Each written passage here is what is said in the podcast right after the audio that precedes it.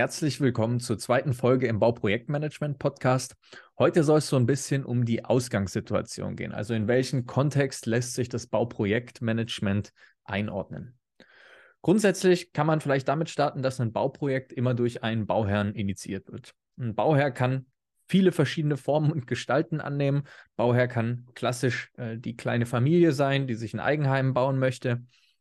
Bauherr kann aber auch zum Beispiel die Firma Bosch sein, die eine neue Produktionshalle möchte, die Firma Aldi, die eine neue Filiale möchte, die Stadt Stuttgart, die ein Gemeindehaus baut oder der FC Bayern München, der ein neues Basketballstadion haben möchte. Also ganz verschiedene Formen. Grundsätzlich kann man aber bei allen sagen, dass ein Bauwerk immer dazu da ist, einen gewissen Zweck zu erfüllen. Ein Bauprojekt also entsprechend immer Mittel zum Zweck ist. Damit dieser Zweck, der erreicht werden soll, Wohnen. Ähm, in der Wirtschaft ist es dann meistens eben langfristig zumindest die Gewinnmaximierung, dadurch, dass zum Beispiel mehr Mitarbeiter Platz haben, dadurch, dass neue, ähm, neues Produkt produziert werden kann. Damit dieser Zweck erreicht werden kann, zum richtigen Zeitpunkt erreicht werden kann und sich nachher auch noch lohnt, also den Zweck hinter dem Zweck, wenn Sie so wollen, ähm, erfüllt, sollte ein Bauprojekt auch entsprechend immer erfolgreich abgewickelt werden, weil da hängt ja was dran.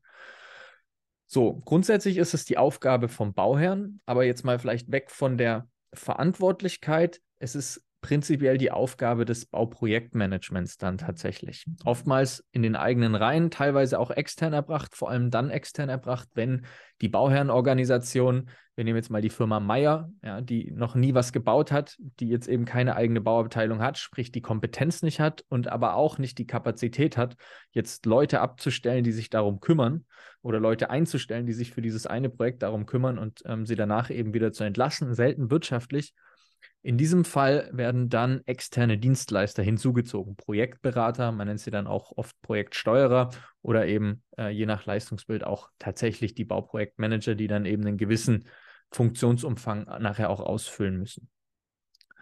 Gemeinhin gibt es dabei die Annahme, dass durch den Einsatz von professionellem bzw. gutem Projektmanagement zwar der, An der Aufwand am Anfang etwas höher ist, weil man deutlich mehr proaktiv umsetzt, man plant deutlich mehr, man überlegt sich viele Sachen vorher. Das hat natürlich geht mit einem gewissen Aufwand einher.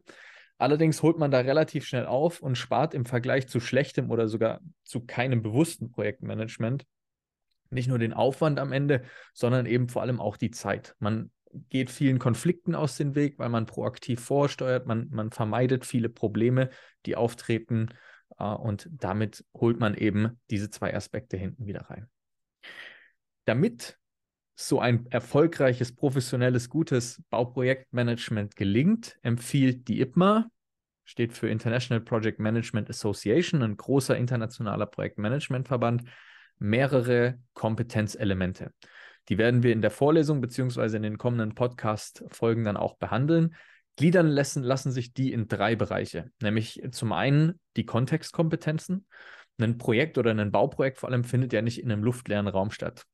Ein Projekt ist immer umgeben von einem Umfeld, von einer Umwelt, einer gebauten Umwelt, einer natürlichen Umwelt, von Regeln. Man hat Interessen, politisch oder gesellschaftlich. Es gibt Wertvorstellungen, auch in verschiedenen Ländern immer unterschiedlich. Es gibt gewisse Strategien, des Bauherrn oder auch von, von anderen Organisationen, die durch dieses Projekt eben erfüllt werden sollen. Und all das zieht und zerrt natürlich irgendwo an dem Projekt und schafft eben Rahmenbedingungen, innerhalb derer sich dieses Projekt dann umsetzen lassen soll. Und es ist ganz wichtig, dass man diese, diesen Kontext zum einen kennt und versteht, aber auch entsprechend richtig mit ihm interagieren kann, um so ein Projekt am Ende erfolgreich umzusetzen. Das ist der erste Block. Dann beschäftigen wir uns mit den methodischen Kompetenzen. Man kann quasi sagen, mit dem Handwerkszeug des Bauprojektmanagements. Hier werden wir uns mit dem Projektdesign beschäftigen. Wir werden uns damit beschäftigen, wie man Anforderungen richtig ermittelt, wie man Ziele richtig aufstellt, ähm, wie man den Ablauf und, und die Termine plant, ähm, nachher überwacht und dann gegebenenfalls im, im Problemfall auch gegensteuert, wie man ein Bauprojekt organisatorisch aufsetzt, wie man oder was man dokumentieren muss, wie man Qualität begutachtet, Kostenplanung, Ressourcenbeschaffung, das sind alles Stichworte, ähm, mit denen wir uns dann im Detail beschäftigen. Also wenn Sie so wollen, alles in Anführungsstrichen technische, was das Projektmanagement in diesem Projekt leistet, damit es am Ende eben das gewünschte, den gewünschten Effekt erzielt, beziehungsweise den gewünschten Zweck erfüllt. Der dritte und letzte Bereich, oftmals sehr unterschätzt, umso wichtiger tatsächlich, ist der Bereich der persönlichen und sozialen Kompetenzen. Also persönliche und soziale Kompetenzen, die eine Bauprojektmanagerin bzw. ein Bauprojektmanager mitbringen sollte, um eben die Bauprojekte ein Stück weit ja, erfolgreicher zu machen. Damit beschäftigen wir uns also einmal mit dem Persönlichen, das, man kann sagen intrapersonell. Also da geht es so ein bisschen um, um die Selbstreflexion, um das Selbstmanagement, um, um die eigene Integrität und Verlässlichkeit, ähm, Stressprävention und so weiter und so fort. Und bei, dem, bei den sozialen Kompetenzen geht es dann vor allem um das Miteinander. In einem Bauvorhaben arbeiten unglaublich viele Menschen, vor allem in großen Bauvorhaben mehrere hundert Menschen miteinander zusammen. Und da sind natürlich Aspekte wie Teamarbeit, Führung, vor allem Kommunikation, ähm, wie geht man mit Konflikten um, äh, Beziehungen und so weiter, ist natürlich da dann sehr relevant. Wir haben uns dann auch damit beschäftigt, wer sind denn diese Projektbeteiligten, wie kann man die denn vielleicht irgendwie strukturieren, um das Ganze so ein bisschen greifbarer zu machen? Und da kann man zunächst mal sich diesen sehr bekannten Dreiklang zu Hilfe ziehen in Bauprojekten, nämlich man hat einmal den Bauherrn inklusive seiner Berater. Bei dem Bauherrn ist natürlich dann auch das Bauprojektmanagement des Bauherrn äh, mit anzusiedeln, mit dem wir uns eben auseinandersetzen. Dann gibt es die Planung und die Ausführung. Planungsgewerke. Wir hatten heute eine kleine Menti-Umfrage gemacht. Ich habe die jetzt gerade mal geöffnet. Schau mal rein, was die da geschrieben haben. Sag, könnte man zum Beispiel zuordnen den Tragwerksplaner.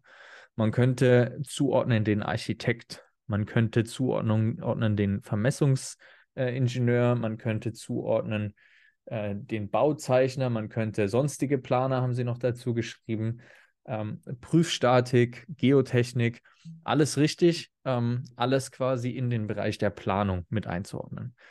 Bereich der Ausführung, da haben sie dann geschrieben, Elektriker, Zimmermann, Bauleitung lässt sich auch da einordnen, Maler, Dachdecker, sonstige Arbeiter, Stuckateure, äh, und so weiter und so fort. Also da wird dann gebaut, ne? es wird der Rohbau aufgestellt, man hat die Fassade, man macht das Gebäude dicht, man geht dann in den Ausbau, in den, in den Heizung, Lüftung, Sanitär, also die, die eine ganze Gebäudetechnik wird eingebaut, ähm, von Trockenbau über sonstige Sachen. Also auch da passiert relativ viel.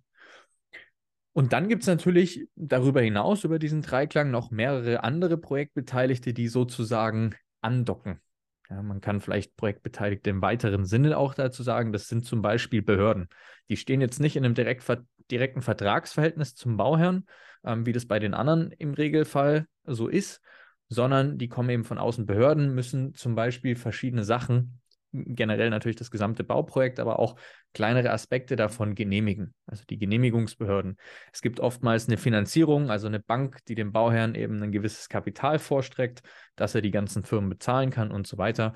Also es arbeiten noch deutlich mehr Leute mit. Man könnte auch die Stakeholder als Projektbeteiligte im weiteren Sinne mit einbeziehen, die natürlich unter Umständen auch ja, befriedigt werden wollen im Sinne von Politiker, Nachbarn, Anwohner, ähm, auch mit denen muss man natürlich interagieren und auch die sind beteiligt im Sinne von, dass sie zumindest mal ein Interesse an dem Ergebnis des Bauprojekts haben. So viel soll es für diese kleine Folge schon gewesen sein. Und beim nächsten Mal werden wir uns dann äh, mit dem Thema, was ist Projektmanagement, was ist ein Projekt, näher beschäftigen. Vielen Dank fürs Zuhören.